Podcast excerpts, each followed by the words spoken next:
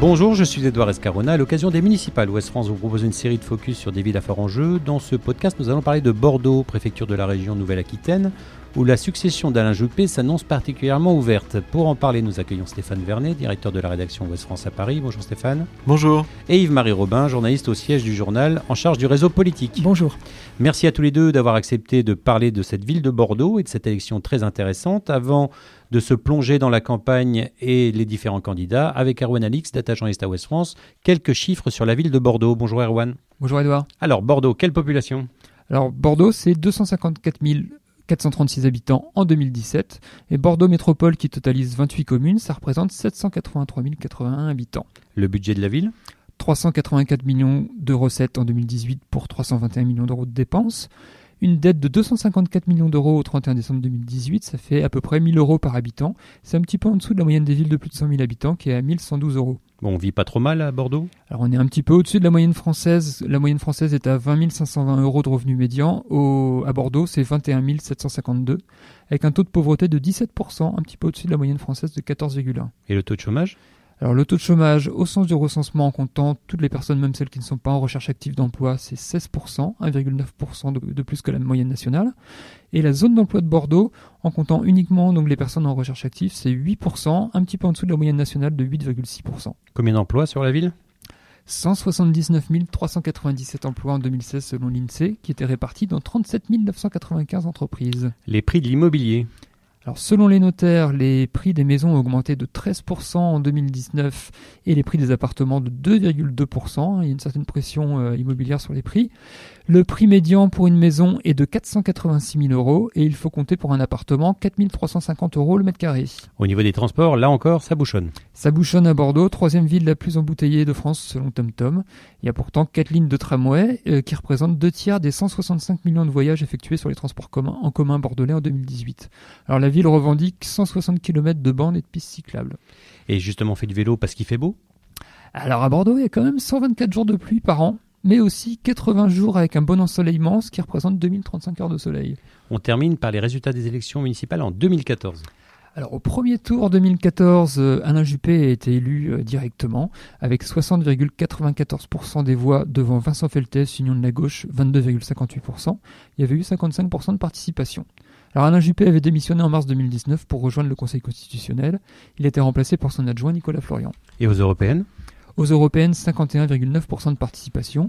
La République En Marche est arrivée en tête avec 29,47% des voix, devant Europe Écologie Les Verts, 21,54% des voix, et le Rassemblement National, 9,4%. Merci Erwan. Alors Bordeaux fait partie des villes préférées hein, des Français. C'est aussi une ville qui a été longtemps dirigée par des grandes personnalités de la vie politique. Hein. Il y a eu Jacques Chaban-Delmas qui a dirigé la ville de 47 à 1995, vous imaginez le bail. Puis Alain Juppé de 95 à 2004, puis de 2006 à 2019. C'est une ville qui a toujours été à droite, euh, Yves-Marie Robin. Oui, on se retrouve dans la même configuration qu'à Marseille. C'est deux, deux, grandes personnalités de la droite qui, qui arrêtent. Euh, Alain Juppé, on l'a dit, euh, pour des raisons de d'entrer au Conseil constitutionnel. Donc effectivement, c'est la, succession qui va peser maintenant. Effectivement, on n'arrivera plus aux 61% d'Alain Juppé au premier tour 2014. Maintenant, le scrutin est très ouvert. Alors Nicolas Florian, son ancien adjoint euh, aux finances, hein, qui a été désigné maire le 7 mars 2019 quand Alain Juppé est rentré au Conseil constitutionnel, on peut pas dire qu'il ait eu le temps de laisser une empreinte, hein, euh, Stéphane Vernet, en si peu de temps. Oui et non, parce que les Bordelais, euh, en fait, vous diront que. C'est toujours Alain Juppé qui est le maire. Non, c'est pas ça. C'est que, en fait, il est rentré dans le costume de maire assez, assez vite et assez facilement. C'est-à-dire que le fait qu'Alain Juppé soit parti euh, assez tôt. Ça laissait un vide quand même. Alors oui, non mais Alain Juppé, c'est Alain Juppé, etc. D'accord. Mais euh, Nicolas Florian était, voilà, il connaît, il connaît les dossiers. Il a été assez, assez vite accepté ou identifié comme le successeur naturel d'Alain Juppé et il est vu par les Bordelais aussi comme le nouveau maire. ce qui change un peu la donne, c'est qu'avant on avait Jacques Chaban-Delmas puis Alain Juppé. Il y avait finalement une personnalité qui se dégageait à chacune des élections municipales. Là, c'est la première fois qu'on se retrouve avec un scrutin où il n'y a pas cette personnalité. Alors, les Bordelais le tiennent pour leur nouveau maire. Après, le contact euh, humain direct Il n'a pas l'histoire et la prestance d'un Alain Juppé. Oui, c'est vrai, ce qui fait qu'effectivement, il n'est pas crédité de 60% des intentions. Les Bordelais, ils Marie vont, vont découvrir finalement ce que c'est qu'un deuxième tour. Oui, effectivement, parce qu'on le disait tout à l'heure, 61%, c'est extraordinaire quand même pour Alain Juppé en 2014. Donc là, maintenant, le jeu est ouvert. Et quand on parlait de la, la personnalité de Nicolas Florian, c'est vrai que c'est l'une des grandes villes de France à ne pas avoir un maire euh, charismatique. Hein. On parlait de Gaudin, on parlait de Colomb, on, parlait, on peut parler de Martine Aubry également. Euh, c'est le seul maire qui n'est pas très très connu. Alors on, va rappeler quand même que Nicolas, Florian, c'est le fils d'une antiquaire d'un directeur régional de la société Bulle. Il est entré en politique très jeune, à 26 ans, hein, dans la commune de Villeneuve-d'Ormont en banlieue de Bordeaux, avant de rejoindre la liste d'Alain Juppé en 2014 et de devenir son adjoint en finance, on l'a dit. Il a été également euh, troisième sur la liste UMP de Xavier Darcos au régional en 2010, hein, dont il était le porte-parole. Il a également tenté sa chance aux législatives en 2012. Hein, on l'a voyé un peu au casse-pipe face à Michel Delaunay. Il avait été euh, battu par la socialiste. Donc c'est le vrai poulain d'Alain Juppé, qu'il a, il l'a longtemps préparé pour euh, les fonctions de maire.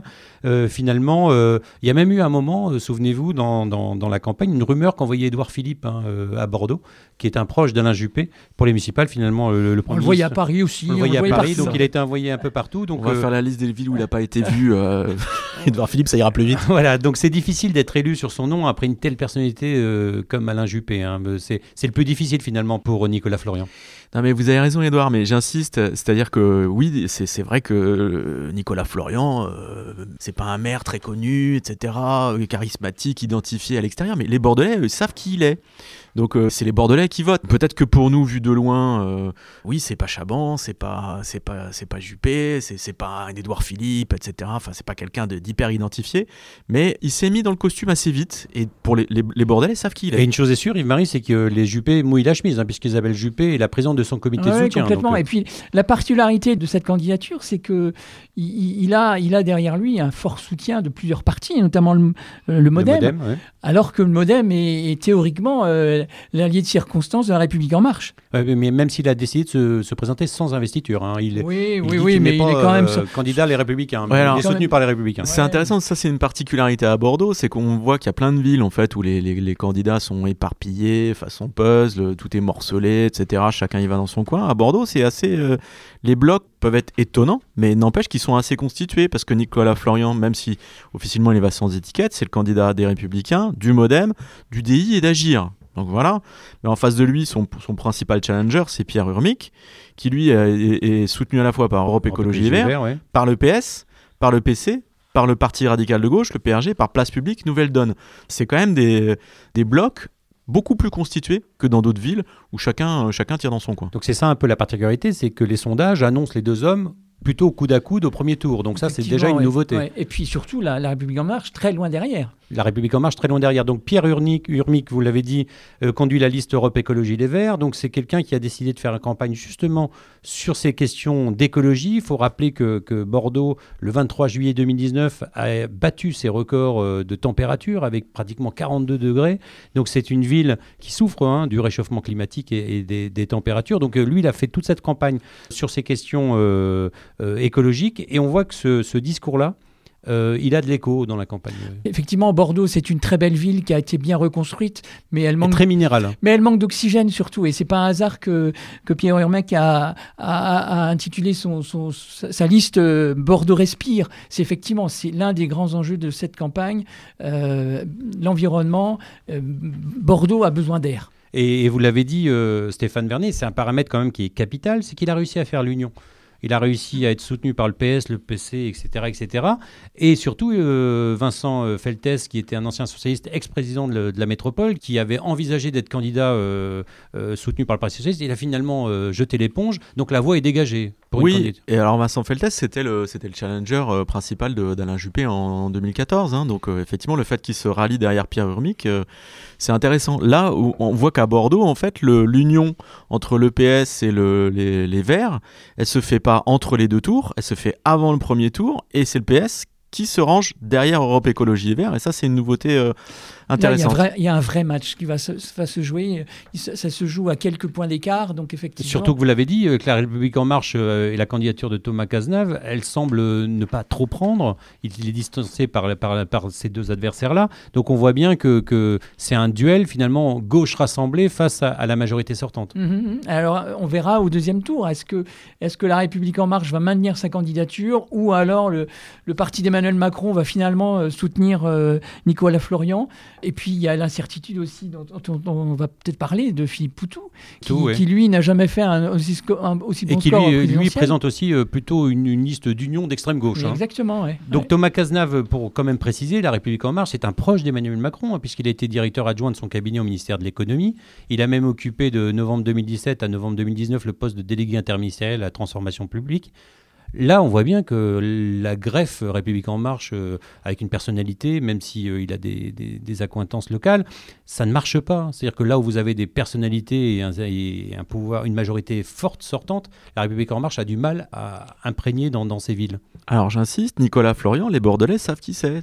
Thomas Cazenave, je pense qu'il n'est pas identifié au même niveau, pas du tout. Et puis il a peut-être un, il il a un palmarès. Euh, un curriculum vitae intéressant que vous venez de citer, Edouard, mais qui ne le rend pas forcément proche de ses futurs administrés en cas de victoire. Donc euh, je pense qu'il a, a, un déficit euh, d'image, d'approche dans le relationnel qui fait que, oui, peut-être qu'il peut passer la barre des 13% et prétendre à maintenir sa liste, mais ça n'aurait pas de sens. Je vois pas, moi, le la République en marche, prendre le risque de, faire tomber, euh, entre guillemets, euh, la ville dans l'escarcelle d'une coalition euh, Europe Écologie Les Verts gauche, je, pense que la, raison serait d'inciter Thomas Cazenave, si on en reste au sondage, au, sondage d'avant-premier tour, l'inciter plutôt à, fusionner avec Nicolas Florian entre entre le premier et le deuxième et de rejoindre notamment le, Modem, UDI et Agir qui sont, qui sont des alliés naturels de la majorité présidentielle. Moi je crois qu'effectivement François Bayrou ne le permettra pas en fait. Donc euh, entre les deux tours il va y avoir forcément euh, des alliances parce que euh, sinon il y, a, y, a divorce au sein de l'exécutif entre Emmanuel Macron et François Bayrou. Qui, on, aurait, on, aurait, pu imaginer que le président de la République impose finalement de, enfin, de soutenir même de loin le, le candidat Florian, non? Le président de la République, il euh, n'est pas censé intervenir euh, dans les choix, parce qu'il y a un mouvement, il y a un, délégué général du mouvement qui s'appelle Stanislas Guérini, il y a des commissions d'investiture, etc. Bon, en sous-main, je pense qu'il donne des consignes et qu'elles sont respectées. Le problème de Thomas Cazenave, c'est que vous l'avez bien dit, c'est aussi un proche euh, d'Emmanuel Macron. Je pense qu'à un moment, peut-être qu'il y avait la volonté d'eux, ou peut-être qu'il y a cru. Bon, moi, je pour l'instant, ça m'a l'air, euh, ça m'a l'air plutôt très mal parti. Alors vous l'avez dit, Yves-Marie, on va revenir dessus. La candidature euh, de Philippe Poutou, hein, qui était une figure hein, politique, puisqu'il s'est présenté aux élections présidentielles, ancien candidat donc de, NPA, qui conduira une liste euh, d'élus qui réunit la NPA, la France Insoumise, des Gilets jaunes, des écologistes, des représentants syndicaux. Sa notoriété, elle peut jouer quand même hein, localement. Ah bah, je crois qu'il n'a jamais fait un aussi beau score à Bordeaux qu'à la par rapport à la présidentielle. Donc effectivement, c'est un score surprenant, 9%. Euh, son ambition, c'est d'arriver au deuxième tour et, éventuellement pour une triangulaire et une quadrangulaire. Alors, il est donné à 11% des intentions de vote sur le dernier euh, sondage IFOP fiducial pour CNews et Sud Radio. 11%, euh, il peut se maintenir. Et il a déjà annoncé, il a dit très clairement que s'il passait la barre des 10%, il se, il se maintiendrait. Ce qui est intéressant, alors peut-être juste un, mot par rapport à, Bordeaux et aux spécificités de cette ville. Bordeaux, c'est une ville qui a été très fortement impactée et qui est toujours très fortement impactée par le mouvement des Gilets jaunes. Alors pourquoi? Ça, ça mérite peut-être qu'on s'y attarde un peu.